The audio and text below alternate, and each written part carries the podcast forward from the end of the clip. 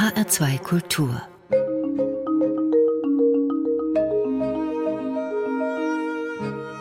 Doppelkopf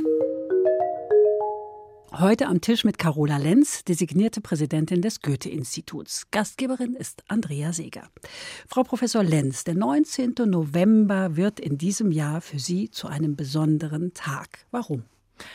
Ich bin gewählt worden zur Präsidentin des Goethe-Instituts im letzten September, bereite mich jetzt auch schon recht intensiv auf dieses Ehrenamt vor und werde dann am 19. Dezember diesen Jahres die Amtsgeschäfte von Klaus-Dieter Lehmann, dem jetzigen Präsidenten des Goethe-Instituts, übernehmen.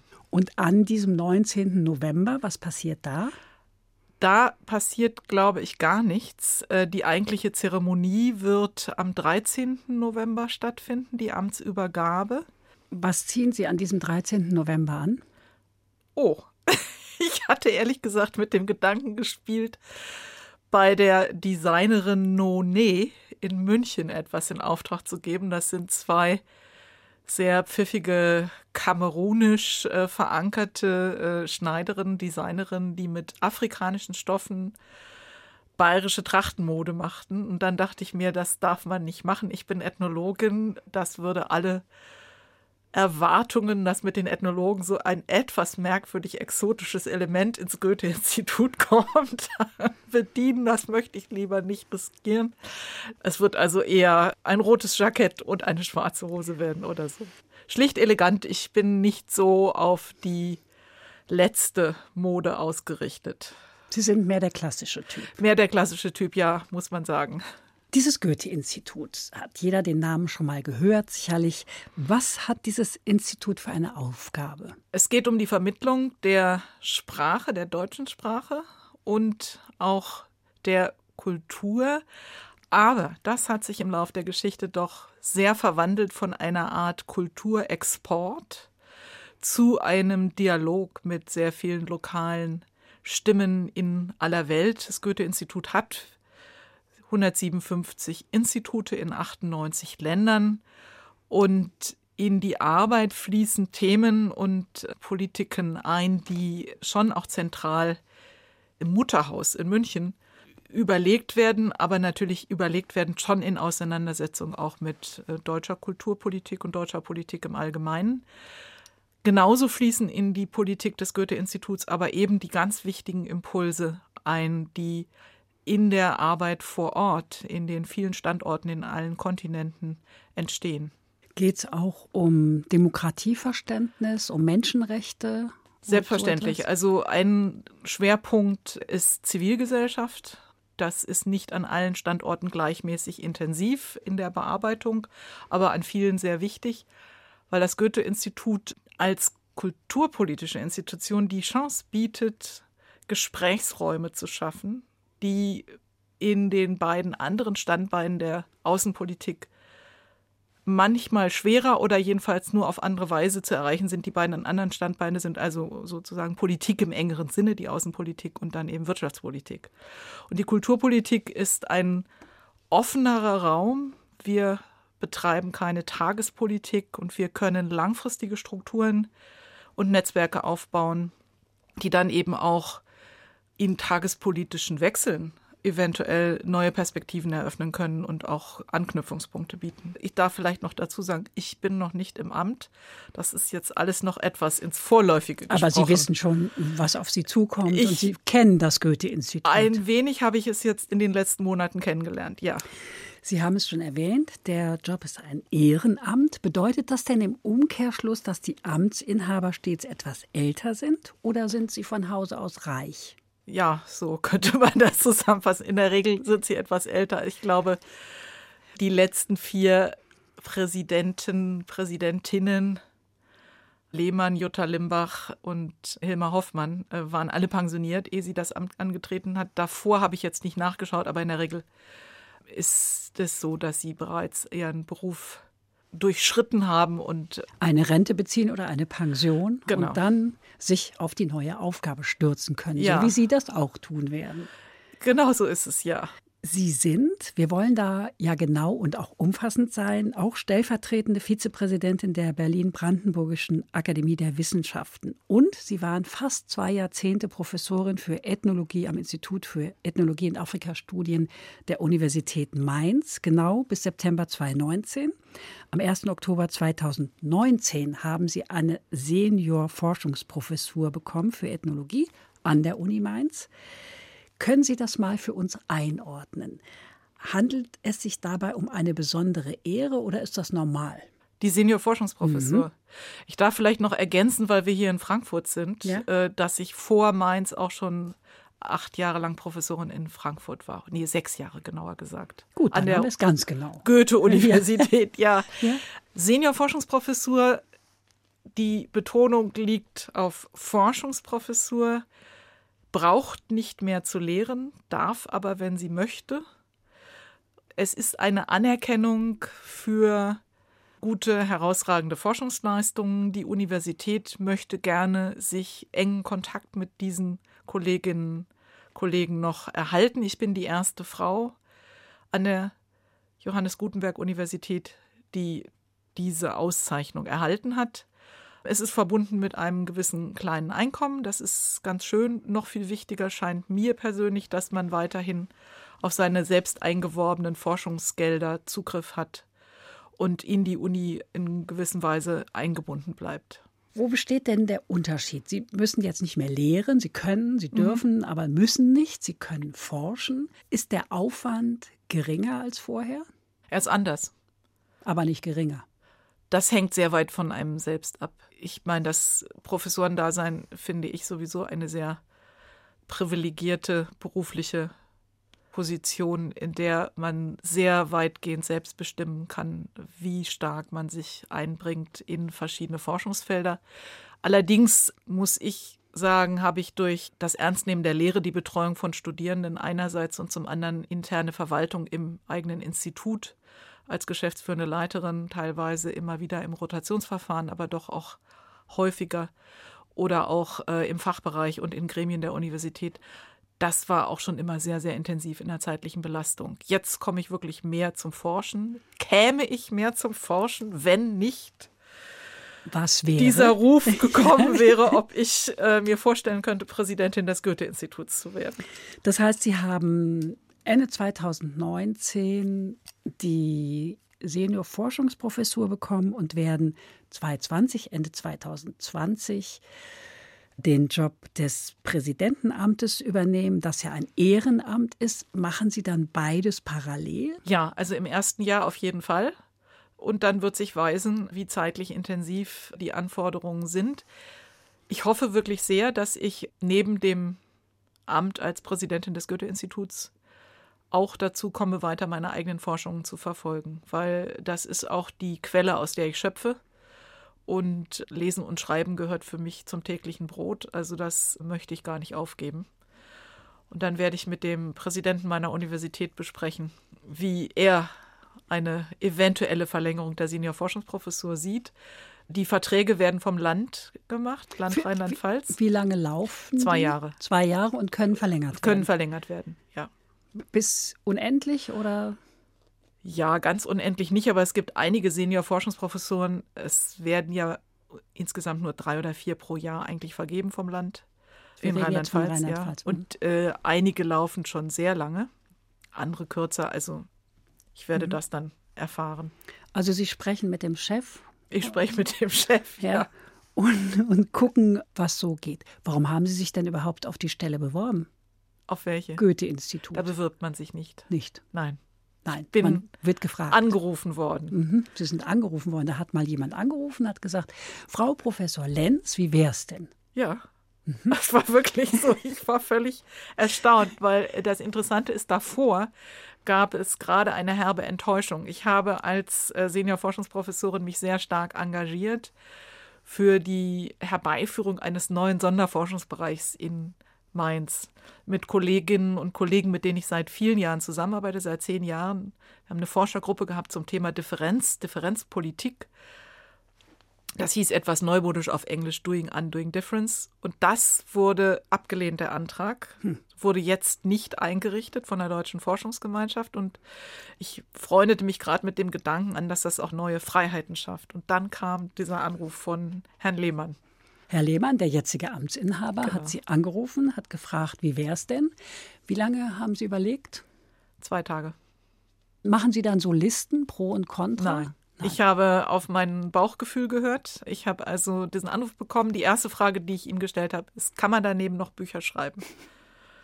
Hat er gesagt, selbstverständlich. Dann habe ich geschaut, wie viele Bücher hat er denn daneben geschrieben. Und ich habe mit anderen Personen gesprochen. Ich kenne die Vizepräsidentin Christina von Braun aus anderen Kontexten recht gut. Die ist eine sehr eifrige Buchautorin und äh, die habe ich gefragt. Die war da etwas skeptisch hat mich aber bestärkt und hat gesagt, komm, du brauchst kein neues Buch mehr, du machst jetzt mal einen neuen, spannenden Job und das äh, ist so toll. Es ist einfach ein neues Aufgabenfeld. Und dann habe ich also zwei, drei Gespräche geführt. Ich merkte dann aber schon, dass es nachts anfing, in meinem Kopf herumzugehen, was mich an der Aufgabe reizen würde. Und dann war es sehr schnell klar, dass ich bereit sein würde, zu kandidieren. Dann kommt ja noch ein ganzes Verfahren. Also dann hatte ich ein Gespräch mit Herrn Lehmann in Berlin, um zu überprüfen, was die genaue Beschreibung ist der Anforderungen, was das Profil ist. Dann kommt ein sich vorstellen im Präsidium, dann kommt die Wahl durch das Präsidium und so weiter. Also es ist dann nicht so schnell. Und vorher noch ein Gespräch mit dem Außenminister. Mit Heiko Maas. Mit Heiko Maas, der muss zustimmen. Dienstsitz des Goethe-Instituts ist München. Sie haben das vorhin schon erwähnt. Ja. Sie werden aber in Mainz wohnen bleiben. Warum das so ist und warum sich Ihr Werdegang mit dem Präsidentenamt sozusagen rundet, darüber sprechen wir gleich nach einer Musik, die Sie ausgewählt haben, nämlich Bach, wohltemperiertes Klavier. Ich liebe Bach. Das ist jetzt nicht besonders originell, aber äh, die interessante Geschichte, die sich damit verbindet, ist vielleicht meine Mutter. Eine berufstätige Frau, Organistin aus Leidenschaft und mit großen Fähigkeiten, in Berlin damals studiert und dann lange Jahre auch gearbeitet als Organistin. Und ich bin mit Bach aufgewachsen. Ich lag unterm Flügel, während sie geübt hat und habe sozusagen von meinem ersten Lebensjahr an immer wieder Bach gehört, äh, wobei ich das damals als kleines Kind, daran kann ich mich erinnern, unendlich traurig fand. Wir hören den Teil 1, Nummer 3, in einer Aufnahme von Sviatoslav Richter. Warum mhm. den? Ich habe die Ausgabe des wohltemperierten Klaviers mit ihm und ich liebe sie sehr. Ich finde, er hat ein bedächtiges Tempo teilweise und eine schöne zurückgenommene Interpretation gefällt mir sehr gut.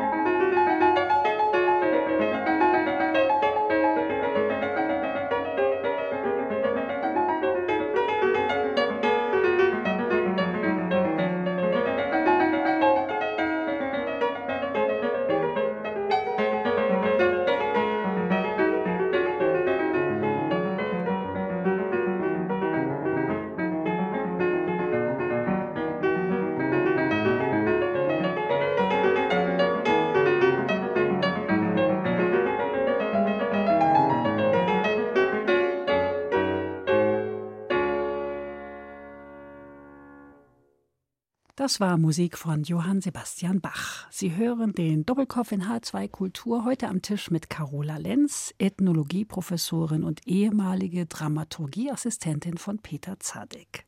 Carola Lenz, Sie haben am Schauspielhaus Bochum mit Peter Zadek gearbeitet. Da waren Sie noch keine 20 Jahre alt. Nach zwei Monaten aber haben Sie den Dienst quittiert. Hat es Ihnen keinen Spaß gemacht am Theater? Die Geschichte ist ein ganz kleines bisschen anders. Mhm. Äh, ich war 18 und ich habe während meines ganzen Schullebens in den höheren Klassen Theater gespielt. In einer experimentellen Theatergruppe in Braunschweig, wo ich geboren bin und zur Schule gegangen bin.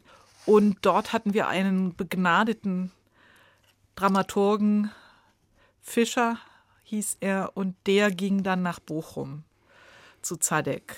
Und ich hatte die Chance, ein Volontariat zu machen. Das heißt, diese zwei Monate waren ein Volontariat und ich habe dann angeboten bekommen, einen Zweijahresvertrag dort zu machen in der Dramaturgie als Assistentin. Und ich habe mich nicht getraut. Ich hatte von meinen Eltern her etwas Druck. Liebe Tochter, studier erstmal was Vernünftiges. Zum Theater kannst du immer noch. Das war natürlich eine Fehleinschätzung, denn eine solche Chance bietet sich eben nicht unbedingt zum zweiten Mal. Aber ich hatte auch in den zwei Monaten mächtig Respekt fühlte mich sehr jung und sehr unerfahren mit diesen sehr exuberanten Persönlichkeiten, die da am Schauspiel waren. Personen wie Hannelore Hoger waren wunderbar auch freundlich zu so Nobodies wie mir, aber andere waren sehr exaltiert und ich fühlte mich da sehr eingeschüchtert. Und dann habe ich irgendwie gedacht, ich traue mir das jetzt nicht zu und die Risiken sind zu hoch. Danach wollte ich aber unbedingt weitermachen und habe Aufnahmeprüfungen an Schauspielschulen gemacht und bin dreimal durchgefallen, beziehungsweise einmal gleich weggeschickt worden, Otto Falkenberg, München.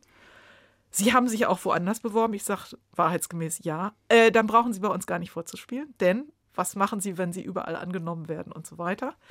Und dann in Bochum selbst hatte ich mich beworben und in Hannover und man hat mir also mangelndes Talent bescheinigt in Hannover aber freundlich gesagt, es gibt noch so viele schöne andere Berufe am Theater. Es muss nicht Schauspiel sein.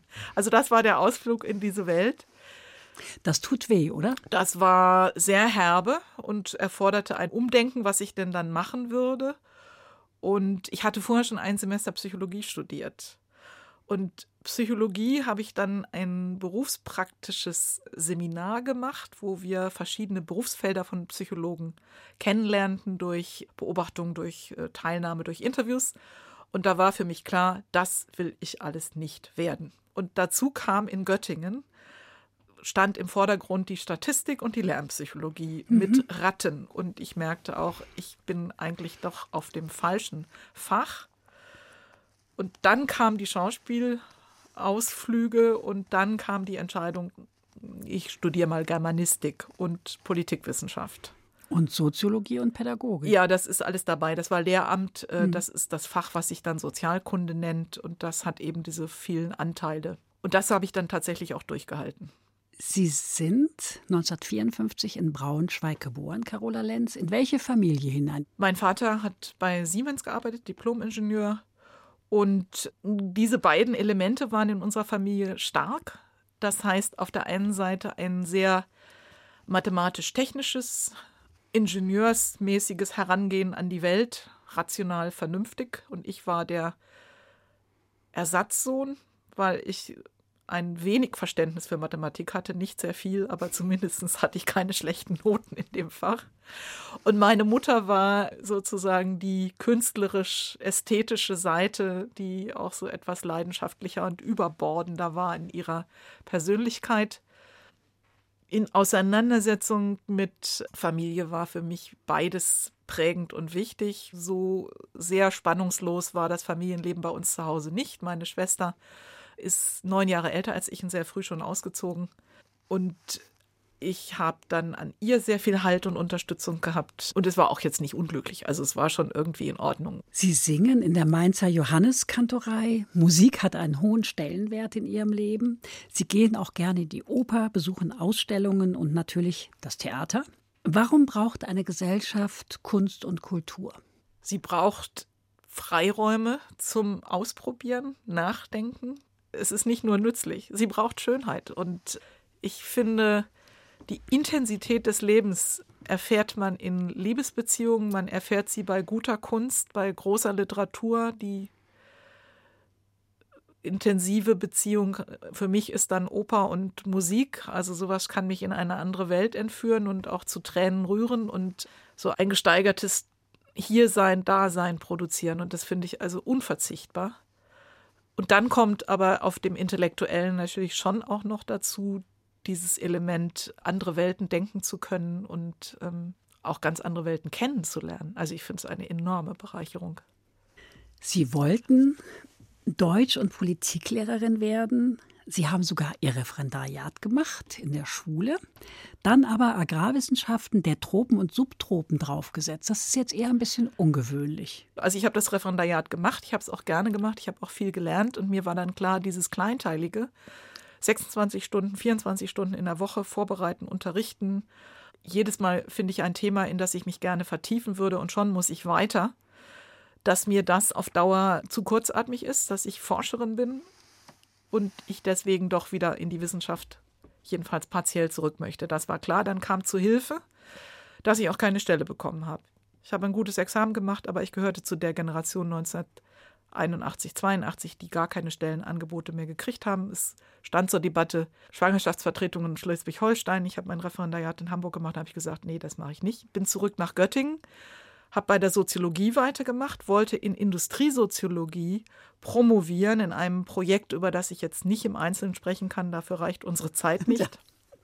Aber der Professor, der mich da als Doktorvater betreuen sollte, Horst Kern, meinte, Frauen in der Industriesoziologie sei vielleicht sowieso etwas schwierig. Also wir schreiben noch die 80er Jahre und ich hätte doch mal eine Reise nach Ecuador gemacht und das sei doch hochinteressant, was ich davon erzählen würde und ich könnte mir doch da ein Promotionsthema suchen. Gesagt, getan. Dann hatte ich einen Antrag auf ein Stipendium gestellt und kriegte zurückgespiegelt, Sie sind arbeitslose Lehrerin ohne Job. Was interessiert Sie an Wissenschaft? Sie sind zu lange raus. Und deswegen habe ich das Aufbaustudium gemacht, um mir da eine solide Verankerung zu organisieren. Und das wurde auch gleich in Anführungsstrichen belohnt, denn ich kriegte dann bei der Friedrich-Naumann-Stiftung ein Auslandsstipendium für Forschung und konnte dann wirklich fast zwei Jahre lang nach Ecuador gehen damit. Haben geforscht, sind promoviert, Dr. Phil in Soziologie, haben für ihre Doktorarbeit in Südamerika geforscht, sind aber seit mehr als 30 Jahren jetzt verbandelt mit Ghana, Carola Lenz. Inwiefern? Ich war frisch promoviert und kriegte oder noch nicht mal in der Endphase der Promotion kriegte ein Stellenangebot am Institut für Ethnologie in Berlin. Ich habe gezögert, ich habe mich beworben, ich habe die Stelle angeboten bekommen, ich habe sie genommen, weil so üppig war der Stellenmarkt dann auch wieder nicht und Berlin fand ich interessant. Und das war verbunden mit der Auflage, fortan zu und in Afrika zu arbeiten. Und dann habe ich gesagt, okay, kann ich mir jetzt noch nicht so vorstellen, aber mache ich mal einfach. Und dann bin ich also den ersten Sommer in dem Jahr 1987, als ich auf der Stelle in Berlin angefangen habe, nach Ghana gefahren und habe mich regelrecht in dieses Land und die Bevölkerung, ja, das hört sich jetzt so kitschig an, verliebt. Es war gegenüber dem sehr stark durch Kolonialismus geprägten Ecuador bei den Indianern, die immer diese Vorbehalte gegen Weiße hatten, war Ghana so entspannt und so wohltuend willkommen heißend, dass ich mich da von Anfang an sehr, sehr wohl gefühlt habe. Ihre Schwerpunktthemen sind Familiengeschichte, Erinnerungskultur und Kolonialismus. Kann ich das so sagen? Ich habe auch gemacht Bodenrecht, Mittelklasse, Staatsapparat, Bürokratieforschung. Also sind nicht Ihre Schwerpunktthemen? Derzeit schon. Ich kann es vielleicht anders formulieren. Ethnologen tendieren dazu, in kleinsten Ausschnitten der Welt sehr tief zu graben. Und mein kleiner Ausschnitt ist nicht mal ganz Ghana, sondern ein Ausschnitt in Nordghana und die Grenzregion in Burkina Faso im Nachbarland. Und dafür bin ich dann aber thematisch sehr breit. Also ich arbeite immer wieder mit derselben Gruppe von Leuten. Das sind jetzt aber dann doch schon eine Million. Und dann natürlich mit allen, aber vielen.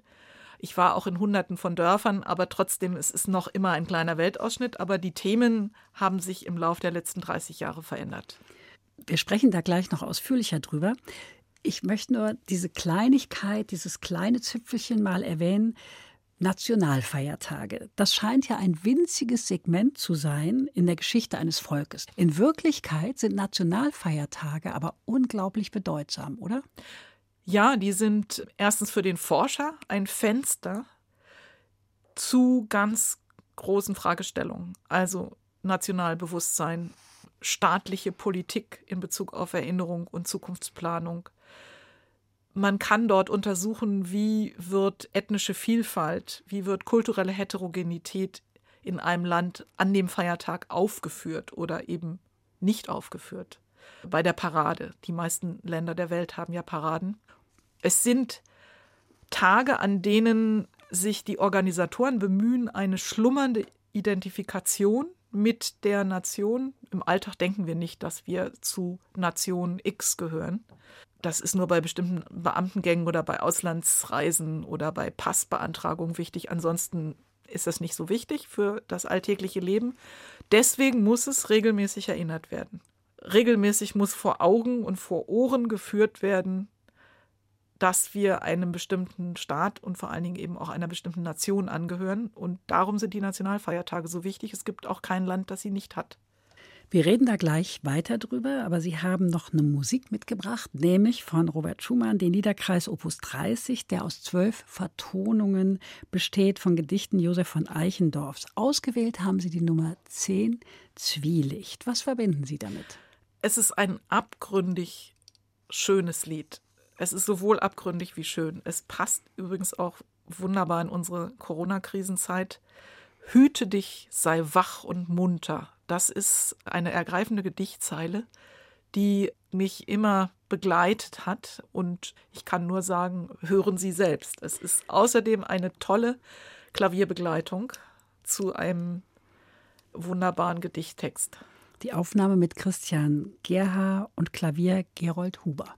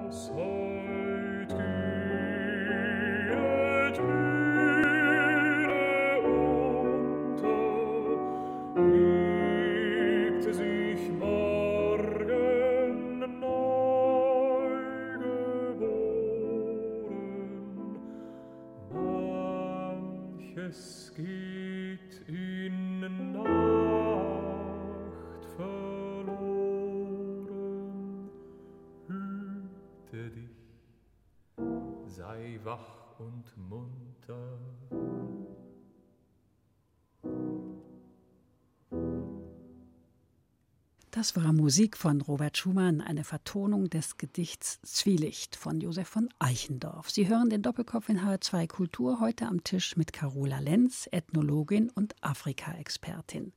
Carola Lenz, Familiengeschichte, das Thema hat es Ihnen angetan.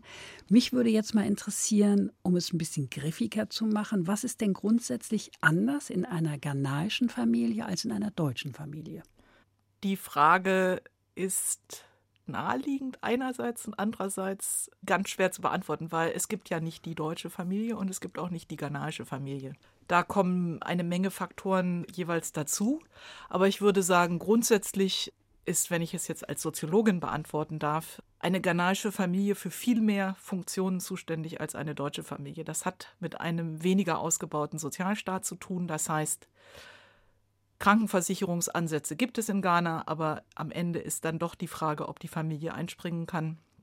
Kinderversorgung, Altenversorgung und so weiter und so fort. Das heißt also eine ghanaische Großfamilie in drei Generationen oder sogar vier Generationen mit weit verzweigten Seitenlinien wird als wichtig angesehen. Zugleich gibt es aber auch eine Mittelklasse aufstrebend, die versucht, die Familienverpflichtungen zu beschränken um eben doch sich auf die Kernfamilie, auf die eigenen Kinder, die Ausbildung der eigenen Kinder zu fokussieren.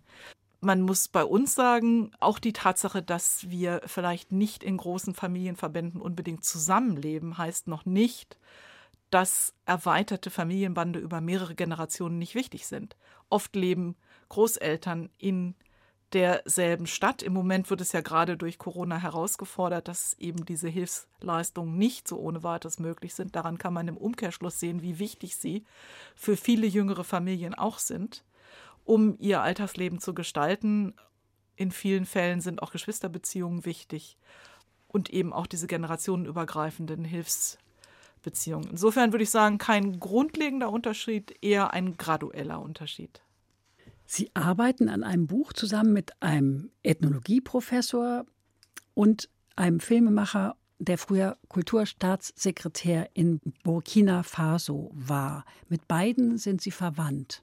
Ja, ich bin gleich bei meinem ersten Aufenthalt in Ghana 1987 in eine Familie gewissermaßen adoptiert worden von einem ghanaischen alten Mann. Der Kontakt lief vor der Reise indem ich Kollegen gefragt habe, ich fahre jetzt zum ersten Mal nach Ghana, mit wem kann ich denn Kontakt aufnehmen, wie kann ich mich denn da einfädeln und bekam dann äh, die Adresse und den Namen eines Linguisten, Sebastian Bemile. Interessanterweise hat er 1996 die Goethe-Medaille gewonnen für seine Verdienste um die deutsche Sprache in Ghana. Der hatte 15 Jahre in Deutschland gelebt, in Heidelberg promoviert, ist 1985 nach Ghana zurückgekehrt und man muss daran denken, 1985 keine Mails, ganz schwer mit dem Telefonieren und so weiter. Ich habe also ganz klassisch per Post geschrieben. Er war der Einzige, der auf einen Brief von mir geantwortet hat, von meinen Kontaktpartnern. Ich habe ihn in Accra kennengelernt, bin im ganzen Land gereist, um möglichst viel kennenzulernen und habe ihn gefragt, ob er mir Kontakte in den Norden des Landes vermitteln kann. Er kam aus dem Norden. Er sagte, natürlich, du kannst gerne meinen Vater, meine Eltern besuchen an der Grenze zu Burkina Faso. Und das war dann diese Familie. Ich war dann auf diesem Hof eine Woche verbracht mit dem alten Herrn Anselmi Bemile, der dann am Ende der Woche gesagt hat, und ich bin ab jetzt sozusagen dein Vater hier in Ghana. Wenn du nach Accra zurückgehst, in die Hauptstadt zu deinem Bruder, dann sag ihm Afoye Pulewana. Ich wusste gar nicht, was das bedeutet. Später wurde es mir übersetzt, deine Schwester ist gekommen. Und das habe ich dann tatsächlich über die nächsten 30 Jahre bis heute eben kultiviert. Das ist der Einstieg in diese Familie. Wir reden da jetzt über 500 lebende und auch sehr viele schon verstorbene Mitglieder in dem weit verzweigten Verwandtschaftsnetz. In Ihrer ghanaischen Familie. Ja. Das ist eine große Familie. Das ist richtig aufregend, finde ich. Nennen Sie uns doch mal Ihren afrikanischen Namen. Tur ni anur. Das heißt, Bitterkeit ist Süße. Oder man könnte metaphorisch übersetzen, äh, durch die Leiden Bitterkeit. zu den Sternen per Asperat Astram. das ist das Motto, was mein ghanaischer Vater sich ausgedacht hatte als Zusammenfassung seiner Lebenserfahrung. Er war einer der frühen Katecheten für die katholische Kirche in den 1930er Jahren und musste dafür einiges an Konflikten in Kauf nehmen mit Häuptlingen, die nicht den frisch Bekehrten so viel Freiheiten geben wollten. Es gab Unstimmigkeiten über Ehen und so weiter und so fort. Ich will da jetzt gar nicht in die Details gehen. Und er summierte für sich diese Lebenserfahrung eben, dass er gelitten hat, aber jetzt genießt. Und das war ein typisches Muster, wie gibt man in diesem Teil Afrikas Namen. Gerne der Vater oder der Großvater nimmt eine Erfahrung, die für ihn prägend ist, oder auch ein, ein Schutzspruch. Zum Beispiel gibt es viele Namen, die heißen so, der Tod ist nahe. Hm. Das kann passieren, wenn äh, gerade vor der Geburt des Kindes jemand in der näheren Umgebung gestorben ist.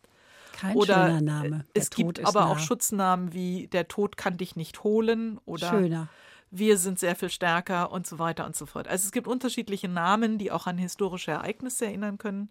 Und für mich hatte er diesen Turnian nur Bitterkeit wird zur Süße, so kann man es vielleicht am besten übersetzen, ausgewählt. In dieser ersten Woche, als Sie bei dem alten Herrn waren, wie haben Sie sich verständigt, in welcher Sprache? Es gab Schulkinder und der alte Herr ist fließend in verschiedenen afrikanischen Sprachen. Wie sich später herausstellte, konnte er sogar etwas Englisch, weil er auch mal bei einem britischen Militär in Accra gearbeitet hat, als Mann für alles sozusagen. Das holte er aber gar nicht raus, sondern er sprach Dagara, die Sprache, die die Menschen dort sprechen in dieser Region, und holte dann einen Schuljungen ran, der musste dann sein Können unter Beweis stellen und abends bei den Gesprächen übersetzen. Sie haben eine Stiftung gegründet, Carola Lenz, die ihren Namen trägt, ihren afrikanischen Namen. Funktioniert das so wie BAföG? Ja, vielleicht kann man das so beschreiben. Die Idee war, ich bin ja sehr oft angegangen worden und habe auch sehr oft einzelne Personen unterstützt. Und mein Gefühl war, bei der enorm großen Nachkommenschaft der verschiedenen verzweigten Familienteile. Wenn wir jetzt in die Cousins und Cousinen gehen, äh, verliere ich da auch ein wenig den Überblick. Außerdem bin ich nicht mehr so viel vor Ort wie früher und ich möchte das nicht mehr so einhändig sozusagen selber bestimmen. Und dann hatte ich diese Idee, eine kleine Stiftung zu gründen mit einem Art ähm, Startkapital, Seed Money. Und habe dann tatsächlich in der nächsten Generation, also meine Neffengeneration sozusagen, einen sehr fähigen jungen Mann, der ist Buchhalter und arbeitet da in diesem Geschäft, gefunden, der mit seinen äh, Verwandten zusammen und mit der älteren Generation dann eine richtige Verfassung aufgesetzt hat, also ein, eine Satzung aufgesetzt hat. Und tatsächlich steht auch in dieser Satzung drin, dass erwartet wird, dass wenn Personen, die profitiert haben von Unterstützungsgeldern in dieser Stiftung für ihr Studium oder für Schulabschluss und so weiter, hm. später freiwillig dann auch wieder da einzahlen.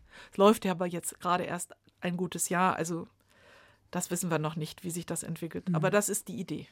Ich habe vorhin schon mal erwähnt, Sie beschäftigen sich mit Erinnerungskultur.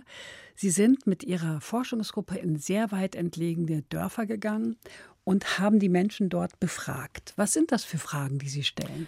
Das sind zwei unterschiedliche Projekte oder auch sogar drei. Ich habe mich eigentlich dreimal mit Erinnerung beschäftigt. Das eine ist Siedlungsgeschichte. Da haben wir für ein großes Projekt hier an der Uni Frankfurt noch, was dann aber nach Mainz mit mir sozusagen mitgewandert ist, versucht, ähm, bei den Alten in den Dörfern zu erfahren, wie sind sie zu dem Land gekommen, auf dem sie leben, wie haben sie sich dort angesiedelt und wie erinnern sie diese Geschichten. Und das hat natürlich auch ganz pragmatische Zwecke, weil es da auch darum geht, äh, Ansprüche auf Land zu rechtfertigen und gegenüber anderen abzugrenzen, zu verteidigen und so weiter.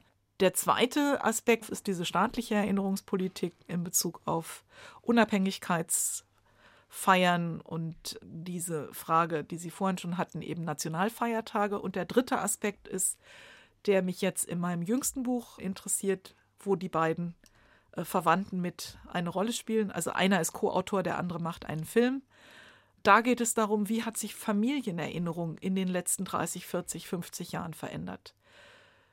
Und zwar verändert mit der Veränderung der Familie selbst. Sie ist immer diverser geworden, was die Berufe angeht. einfach gesagt von einer bäuerlichen Familie zu einer Familie, die beruflich sehr diversifiziert ist. Das hängt dann auch zusammen mit einer Entstehung der Mittelschicht? Ja. Hm. Und äh, mit Arbeitsmigration hm. und Bildungsmigration, das heißt einer Familie, die ursprünglich sozusagen fest verankert war in einem ländlichen Raum und inzwischen man kann beinahe sagen, überall auf der Welt verstreut ist, also sehr stark noch in Afrika, aber eben auch in den USA und Kanada und so weiter.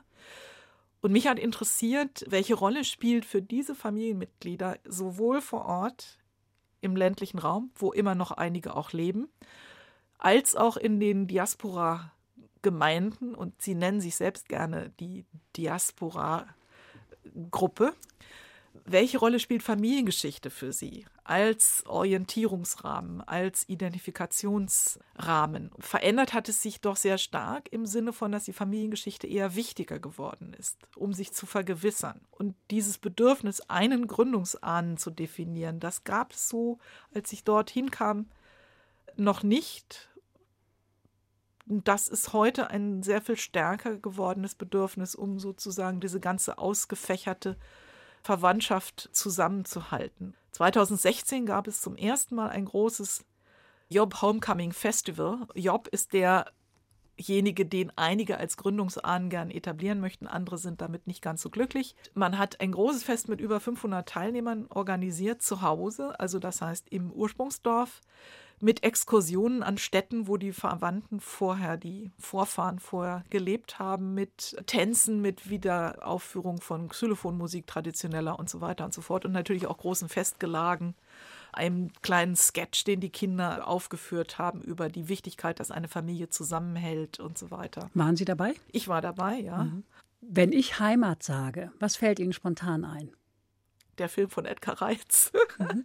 Also das ist spielt mich, auf dem Hunsrück. Ja, und ähm, ich kenne Edgar Reitz seit 1980. Wir sind sehr gut befreundet und ähm, ich durfte bei einigen Dreharbeiten sogar auch im Hunsrück dabei sein in den 80ern. Ich bin zurückgekehrt in Häkchen, nein, nicht zurückgekehrt. Ich bin nach Mainz gegangen und habe mich damals gefreut, dass ich in die Heimat von Edgar Reitz gegangen bin. Das ist das eine, was mir einfällt. Und das andere ist wirklich, ich habe eine mobile Heimat. Meine Heimat ist familiäre Netzwerke, Freundesnetzwerke. Also die trage ich sozusagen mit mir herum. Vielleicht nicht ganz ortsungebunden. Es sind Landschaften, es sind Bilder, die da schon auch mit reinkommen. Es ist Musik. Aber es ist nicht so festgefügt, dass ich sagen würde, dieses Fleckchen ist es. Kleiden Sie sich afrikanisch, Carola Lenz, wenn Sie in Ghana sind? Jein. Es gibt Anlässe, zu denen ziehe ich afrikanische Kleidung an. Ich bin zum Beispiel Häuptling geworden, wurde geehrt mit einem Häuptlingstitel von dem Paramount Chief, bei dem ich sehr lange gearbeitet und geforscht habe in Nandom. Da gibt es keine weibliche Form von, ne? Häuptling ist Häuptling. Häuptlingin, nein. Gibt's es gibt schon nicht. allein Häuptling ist schon ein furchtbares Wort. Da denkt jeder an Indianerhäuptlinge und Federkronen. Also sagen wir einfach ja, Chief. Und Chief. das ist also, wie gesagt, Nalu, äh, ist ein Chieftaincy-Titel, den ich bekommen habe in Anerkennung meiner Verdienste um die Erforschung, auch das Publizieren über diese bestimmte Region und diese Menschen. Und zu so einem Anlass ziehe ich selbstverständlich ein Gewand an, was in der Gegend typisch ist, aber es ist dann auch wieder modern, weil Frauen würden sich anders anziehen und es ist ein Gewand, was eigentlich tendenziell eher für Männer geschneidert ist, dann aber für Frauen angepasst wurde. Ein Baumwollgewebe aus Streifen aneinander gewebt. Und sowas ziehe ich dann an. Was ich wunderbar finde, ist Crossover. Ich erwähnte es ganz am Anfang, No, nee, zum Beispiel. Die aus München, die beiden. Die aus München, äh, die Dirndl. Wobei ich mit Dirndl fremdle. Ich bin Norddeutsche irgendwie im Herzen und keine Bayerin. Was ich wunderbar finde, ist also Designer, die Traditionen von modernen Schnitten aufnehmen und andere Stoffe da einbauen. Und sowas lasse ich mir auch gerne machen. Was wünschen Sie sich, Carola Lenz?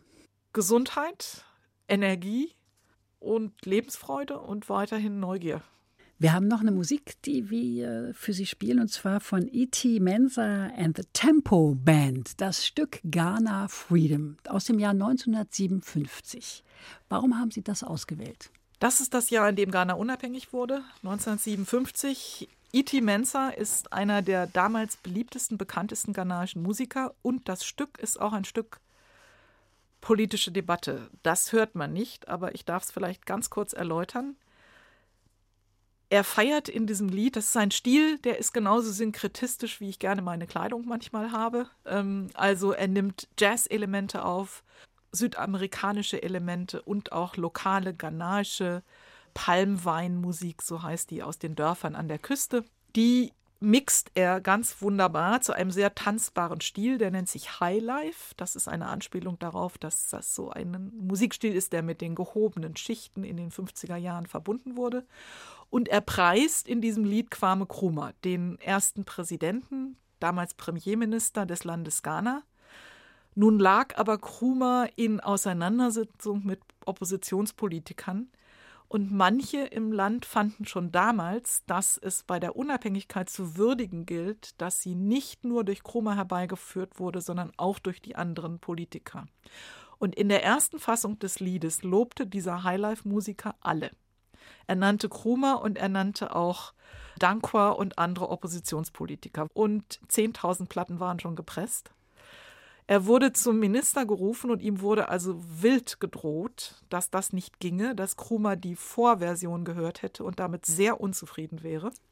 Schließlich und endlich ließ er dann bei dem Londoner Musikverleger die Platten alle einstampfen und organisierte ein neues Masterband, in dem die Namen der Oppositionspolitiker nicht mehr vorkamen. Alle Ghana singen das. Ghana Land of Freedom, Hallelujah, Toils of the Brave and Sweat of their Labors, also das Land der Mutigen, das erstanden ist durch die Anstrengungen der Aufrechten und durch den Schweiß ihrer Arbeit. Das ist sozusagen die Signaturmusik dieses Unabhängigkeitsfeierns, aber dahinter steckt diese Geschichte der Auseinandersetzung um, wer wird hier gefeiert und welche Helden werden genannt. Und da bin ich mittendrin in meinem Thema Erinnerungspolitik. Darum mag ich dieses Lied sehr gern. Bevor wir das jetzt hören, sage ich danke Carola Lenz für diese multikulturellen Eindrücke, die Sie uns gewährt haben. Ich finde das sehr spannend, womit Sie sich beschäftigen. Und viel Erfolg, vor allem auch viel Spaß in Ihrem neuen Job. Danke Ihnen fürs Zuhören, sagt Andrea Seeger.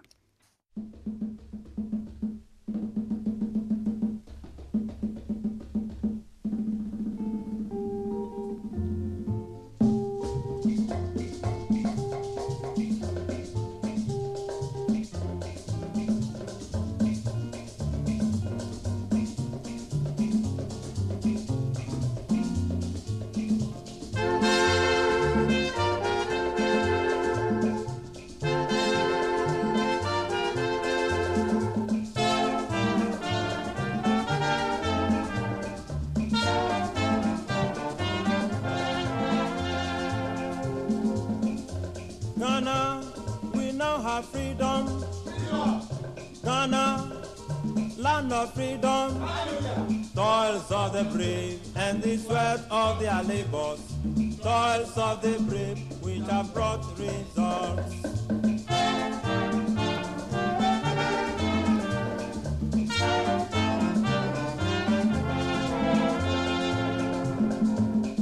Kwame, the star of Ghana, Nkrumah, star of Ghana, everybody toils of the brave, and the sweat of their labors toils of the brave which have brought results.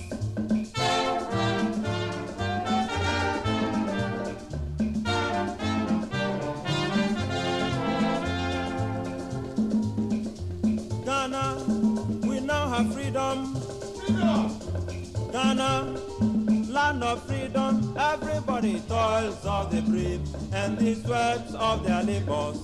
Toils of the brave which have brought results.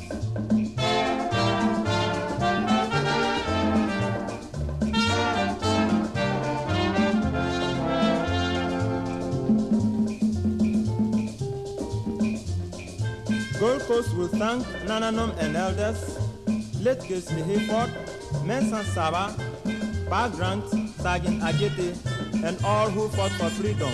Everybody! Toils of the brave and the sweat of their labors, toils of the brave which have brought results.